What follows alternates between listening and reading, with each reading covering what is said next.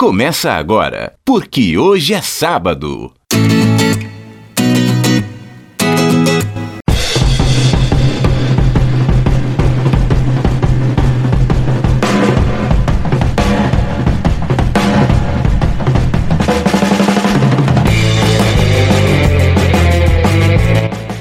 E aí, bom dia para você que é de bom dia, boa tarde para você que é de boa tarde, ótima. Ótima noite para você que nos acompanha agora no Porque hoje é sábado deste sabadão, dia 18 de janeiro de 2020. Eu sou Fabiano Frade e a partir de agora, os principais destaques da semana.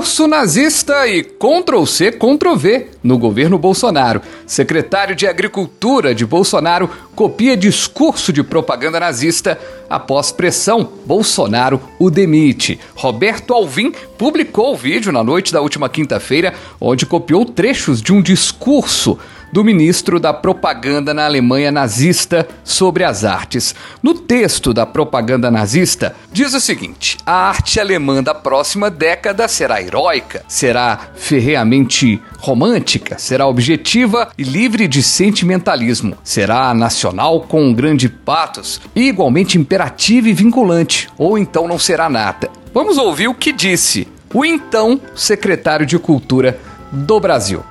A cultura não pode ficar alheia às imensas transformações intelectuais e políticas que estamos vivendo.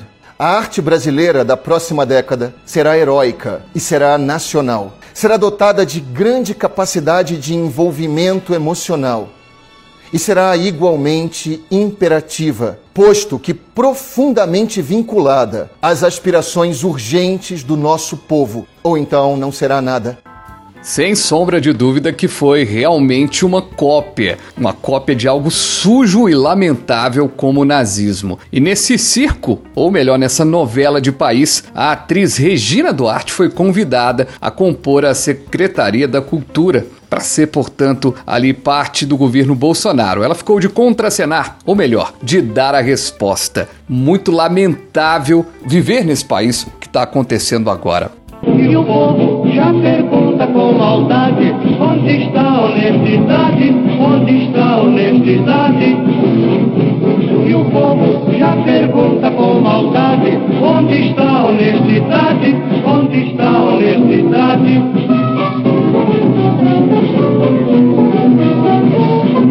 Muito bem. Onde está a honestidade? Já perguntava Noel Rosa há muitos anos. Fora dos salões da sociedade, Ouça essa notícia. O chefe da Secretaria de Comunicação Social da Presidência da República, Fábio Wangarte, ou mais ou menos isso, é sócio de uma empresa. Por meio dela, recebe dinheiro de emissoras e agências de publicidade contratados pelo governo federal. Foi o que denunciou reportagem da Folha de São Paulo essa semana. A SECOM é responsável por administrar a distribuição de verba para propagandas do governo. Em 2019, gastou 197 milhões em campanhas. Mas não ia ser diferente esse governo?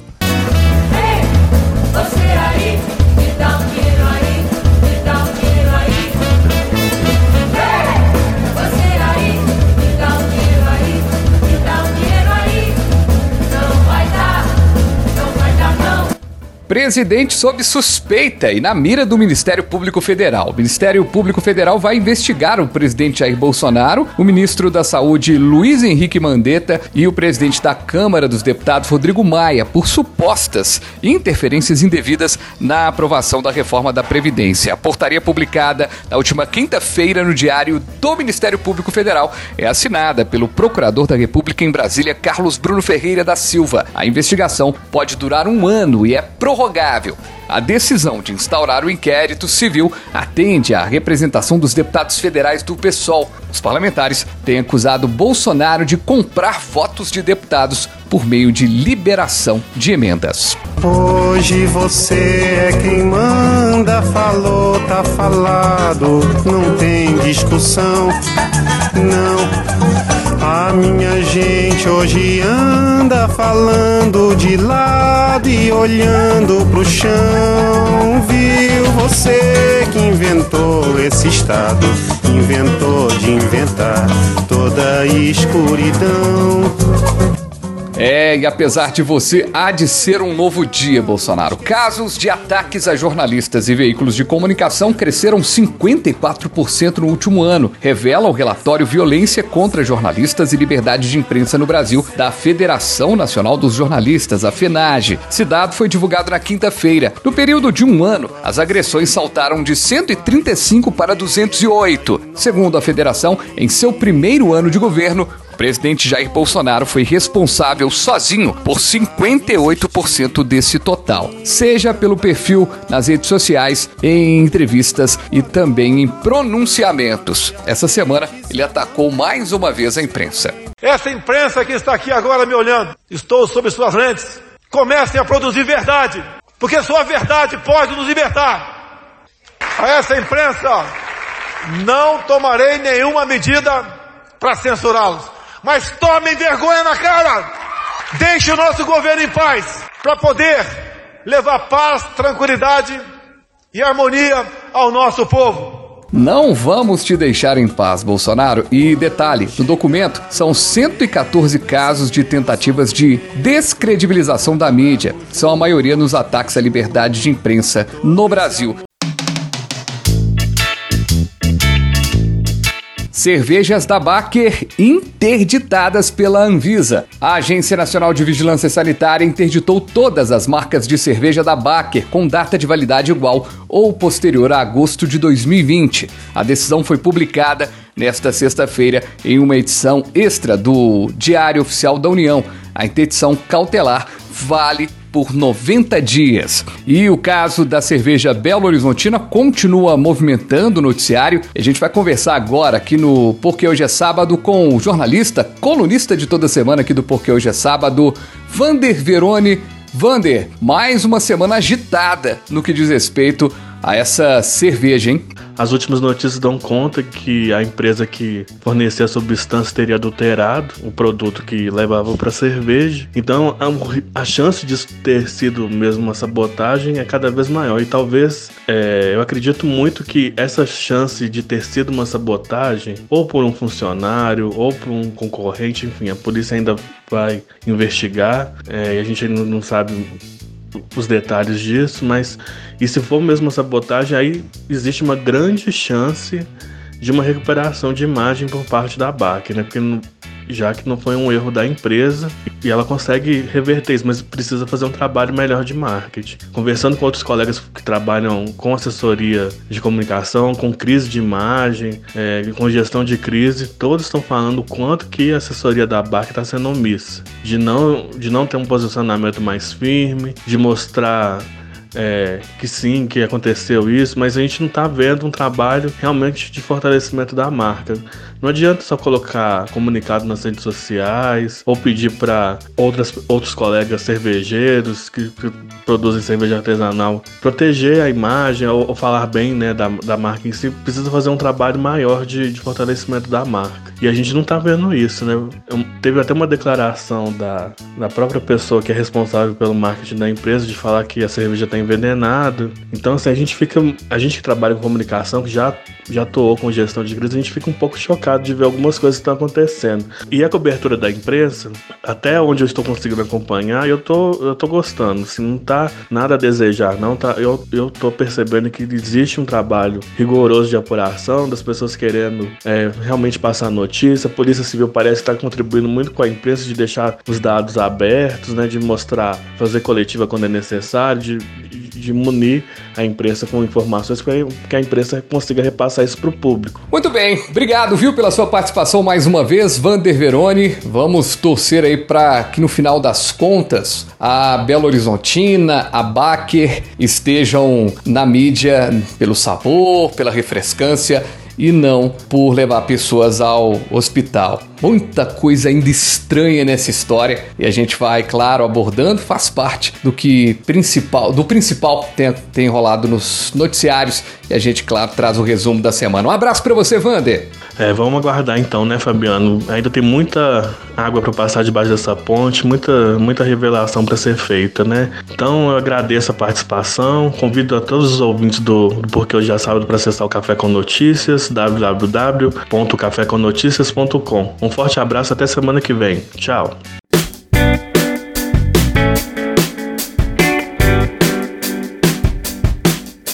Pera aí um cadinho, só no segundo semestre a implementação do juiz de garantias. O ministro Dias Toffoli, presidente do Supremo Tribunal Federal, STF, do Conselho Nacional de Justiça, na última quarta-feira, dia 15, decidiu, portanto, adiar a implementação deste juiz de garantias. Toffoli concedeu uma decisão liminar em ações que questionam a medida, atendendo parcialmente a pedidos. O caso ainda passará pelo julgamento do plenário do STF. Com isso, o grupo de trabalho criado no CNJ sobre o tema também será prorrogado. A conclusão das atividades do grupo está prevista, portanto, para o dia 29 de fevereiro. A gente vai conversar sobre esse assunto. Você que está ouvindo agora porque hoje é sábado, não entende muito bem o que é o juiz de garantias e por que essa polêmica, lembrando que isso faz parte do pacote anticrime, convidei para conversar com a gente aqui no PQS deste sabadão, dia 18 de janeiro, Lena Alves, jornalista do canal no YouTube. Vamos falar de política. Lena, muito obrigado, viu, pela sua participação aqui no PQS. E já te pergunto, o que é o juiz de garantias e como você está vendo essa, esse adiamento aí, essa prorrogação de seis meses para a implementação dele? Olá, Fabiano, honra toda minha em poder participar dessa plataforma tão abrangente e do seu público do programa Porque Hoje é Sábado. O novo Código de Processo Penal introduz então a figura do juiz das garantias, que será responsável pelo controle da legalidade da investigação criminal sobre a atuação dos direitos fundamentais do acusado. Isso segundo a legislação, tá bom? Atualmente, um mesmo juiz, Fabiano, ele que participa aí da fase de inquérito e profere a sentença, porque foi então o primeiro a tomar conhecimento do fato. A gente pode ver isso lá no artigo 73, parágrafo único do Código de Processo Penal.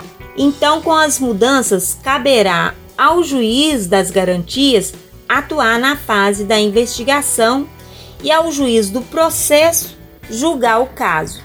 Este, então, tendo ampla liberdade em relação ao material colhido na fase de investigação, como está previsto aí nos documentos é, constitucionais agora. E como você bem disse, Fabiano, com a suspensão do Supremo Tribunal Federal, que você até colocou aí, pera aí um cadinho, é isso mesmo.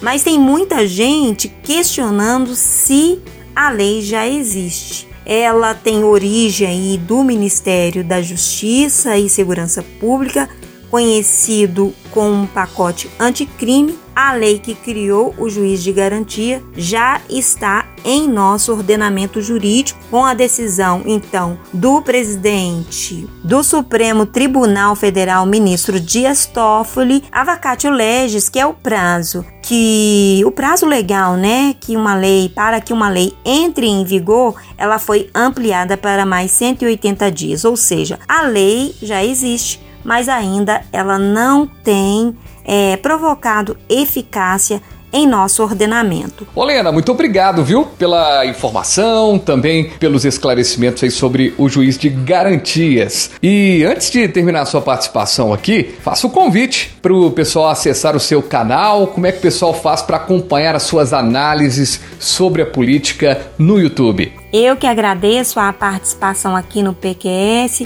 Sobre o canal, a gente está aí com uma proposta, Fabiano, de fortalecer, democratizar, ampliar o conhecimento das terminologias, dos conceitos aí que envolve o mundo político. E quem tiver interessado pode nos seguir lá no YouTube. O canal é Vamos Falar de Política.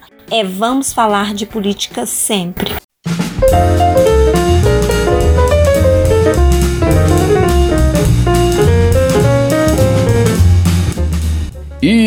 Oscar de melhor filme vai para. Calma. Muita calma nessa hora. Só no dia 9 de fevereiro é que a gente vai saber qual é o grande filme, o grande vencedor. Por enquanto, temos os indicados que foram divulgados na última segunda-feira. Coringa, filme preferido de Ailton do Vale, teve 11 indicações, seguido por O Irlandês e Era Uma Vez em Hollywood com 10. Teve filme brasileiro também, da diretora brasileira Petra Costa, indicado a documentário Democracia em Vertigem e tudo leva a crer que o Oscar 2020 terá discursos políticos.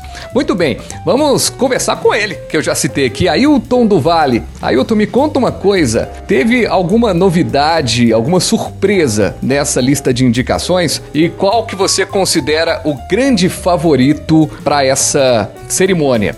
Fala comigo, Fabiano Frade. Pois é, tá chegando. Tá chegando a 92 edição do Oscar e eu vou direto ao ponto. Surpresas não faltaram entre essas indicações. E eu começo falando sobre a melhor delas, que é o filme sul-coreano Parasita. Todos já sabem que esse é disparado favorito para ganhar a estatueta de melhor filme internacional, mas ninguém, ninguém eu imagino, esperava que ele também fosse concorrer a melhor filme no geral, melhor roteiro original, melhor design de produção e melhor edição. E eu confesso, Frade, apesar de ter um fascínio pelo filme do Coringa, que todos já sabem aqui no PQS, quantas vezes eu já não falei das qualidades do filme do Coringa, e também admiro bastante o filme Era uma Vez em Hollywood, do meu diretor favorito, inclusive, o Quentin Tarantino. Ainda assim, eu tô torcendo demais da conta para Parasita desbancar todo mundo. Seria histórico um filme asiático levando a maior premiação. E na história do Oscar, nunca um filme em língua estrangeira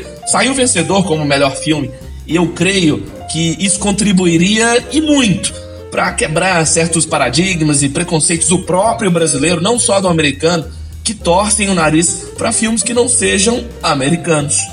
Agora, nós tivemos também surpresas do lado negativo, viu? Eu fiquei triste e certamente muitos fãs também lamentaram a ausência da atriz Lupita Nyong'o na lista de melhor atriz coadjuvante.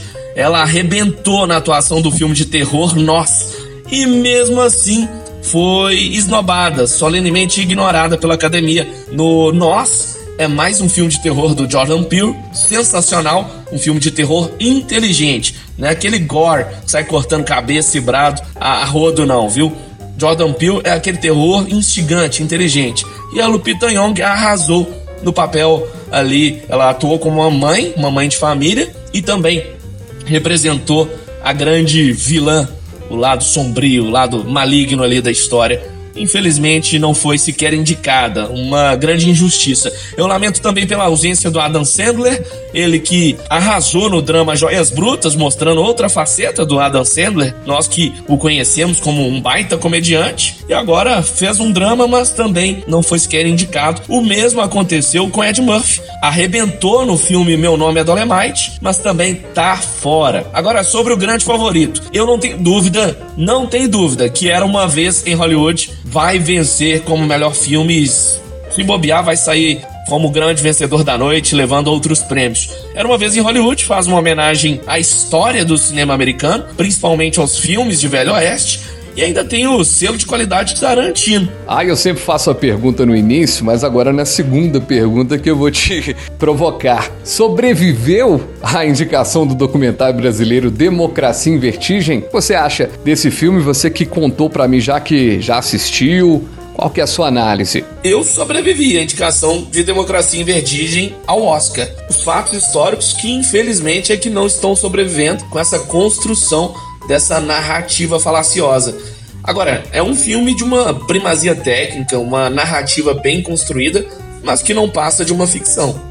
O Ailton, você acha que só você que fala de filme aqui, rapaz? Pois é, tô aqui com uma jornalista aqui do meu lado, Júlia Frade, que assistiu o filme da Frozen. Júlia, gostou do filme? Gostei. O que, que você mais gostou do filme? Na hora que o Olaf cantou.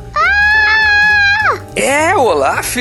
O Olaf derreteu? Olaf derreteu não. Derreteu não? Uh-uh. Você gosta do cinema? Gosto. Ah, mas só que você falou uma coisa pra mim, que você não gosta do cinema porque não tem jeito de pausar. Eu, eu gosto, mas, mas, Mas um dia eu fui fazer xixi e a mamãe pediu pra pausar. Pausou. Pausou o filme? E dessa vez não pausou, não? É, eu, não fiquei triste, não. Hum, dá, manda um abraço pra galerinha do canal. Abraço, cara. E o like, e o like. Aí, rapaz, tá pensando o quê? Juju também é analista de cinema. Ah, é fofa demais essa Juju. Eu sou fã, viu? E eu tenho certeza que a parte de maior audiência do programa vai ser agora com a Juju. Ela tá sabendo com certeza, viu, Fabiano? Eu imagino que ela tenha te contado aí. O Frozen, né, a segunda parte, não foi indicado a melhor animação. Isso foi uma surpresa negativa também. Todos ficaram de queixo caído, mas como assim? Tudo bem. Disseram que essa segunda parte da Frozen não é tão bom quanto o primeiro filme, mas ainda assim. Agora, você pensa que é só a Juju que entende de cinema, né? Não. Eu também tenho um especialista aqui em casa, só que é um especialista nos filmes da Marvel. Sabe, sabe tudo, principalmente do personagem favorito dele, o Pantera Negra. Ô, Frade, sabe quantas vezes eu já assisti o Pantera Negra junto com o Benício? certamente mais de 50. É todo dia de manhã esse menino acorda, ele quer ligar no filme do Pantera Negra, mas não basta assistir não. Eu e ele temos que interpretar os personagens.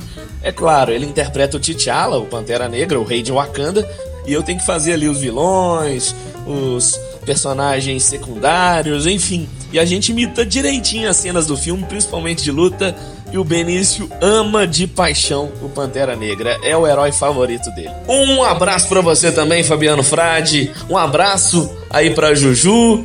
Juju e Benício, que são amigos, precisam se encontrar mais vezes, hein? Tem que trazer os dois para fazer um programa aqui juntos. Imagina, Juju apresentando, Benício do Vale comentando, ó, vai ser uma dupla que vai explodir a audiência aqui do PQS. Um abraço, Fabiana, até semana que vem. Pois é, rapaz, que dupla, hein, que a gente terá numa edição do Porque Hoje é Sábado, quem sabe no Dia das Crianças, hein? Muito bacana. E com esse papo sobre cinema, a gente vai embora com o Porque Hoje é Sábado desta semana, agradecendo todo mundo que ficou aqui até o finalzinho acompanhando o podcast. A gente volta na próxima semana, essa é a edição 0025.